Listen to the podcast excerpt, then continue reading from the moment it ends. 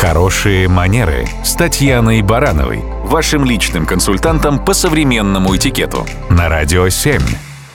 Здравствуйте. Сегодня я начну с анекдота. На английского джентльмена нападает акула. С палубы ему кричат «Сэр, у вас есть кинжал, обороняйтесь!» «Что вы?» – кричит тот в ответ. «Рыбу ножом?»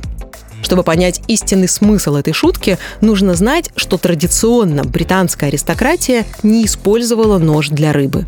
Это считалось дурным тоном. Рыбу ели при помощи двух вилок. На мой взгляд, пример этого анекдота иллюстрирует тот факт, что иногда шутка может быть хорошей, но недостаточно уместной, если собеседник не в курсе специфического контекста.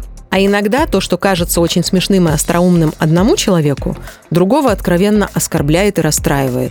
Например, анекдоты про блондинок. Вообще считается, что в процессе выстраивания коммуникации самый приемлемый вид юмора – это ситуативные шутки. Они обычно понятны всем, кто находится рядом. Это может быть шутка о погоде, четвертом этаже, на который все были вынуждены подняться без лифта, или об очень вкусных пончиках, которые смели буквально за минуту.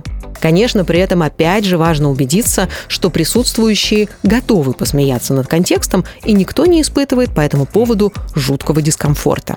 Прежде чем отважиться на публичную шутку, нужно трижды убедиться, что аудитория к определенному виду юмора или иронии восприимчива.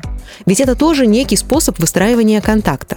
Если у нас у всех схожее чувство юмора, значит мы близки по духу. А вот в компании слишком разных людей порой лучше общаться просто доброжелательно, нежели сверхостроумно и оригинально. Зачастую лучшим советом в плане принятия решения об уместности шутки будет такой – если есть хоть малейшие сомнения, лучше воздержаться от шутки, чем потом неловко объяснять собеседникам, что именно имелось в виду и что задеть кого-то совсем не было намерений.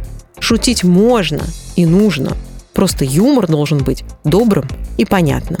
Это и есть хорошие манеры. Радио 7.